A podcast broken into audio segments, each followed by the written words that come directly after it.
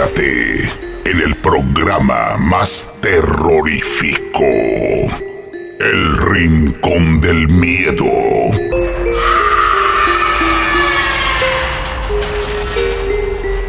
Colotlán, Jalisco. Se cuenta que hace mucho tiempo vivió por el rumbo de la piedra china una mujer. Se describía como hermosa, bien proporcionada, de mirada y sonrisa cautivante. Sumado a lo anterior, la caracterizaba su alegría y gusto por los bailes. Su casa se ubicaba al otro lado del río, en donde tenía un criadero de marranos.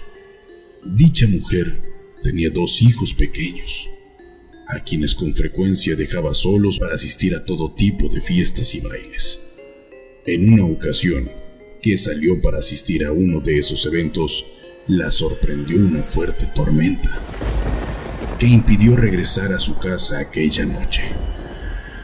A medida que avanzaba la noche, comenzó a preocuparse por la suerte de sus hijos, pero nada pudo hacer. El río había crecido tanto que era imposible cruzarlo. Hubo de esperar hasta el día siguiente. Se cuenta que la mujer deambulaba de un lado a otro, con el rostro ensombrecido por la angustia de no saber de sus hijos. Cuando al fin pudo cruzar, llegó buscando desesperadamente a sus pequeños. Ya no estaban. Habían sido tragados por los cerdos.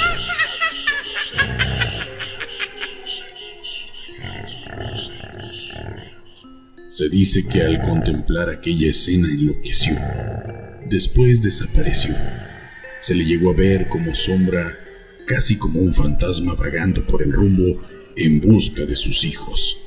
También se dice haberla escuchado gemir lastimosamente, siempre balbuceando el nombre de sus pequeños.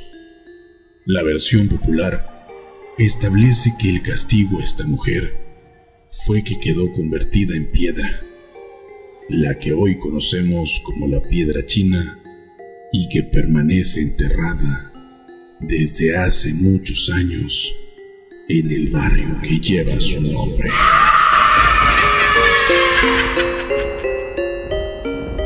Este es un archivo más de Rincón del Miedo.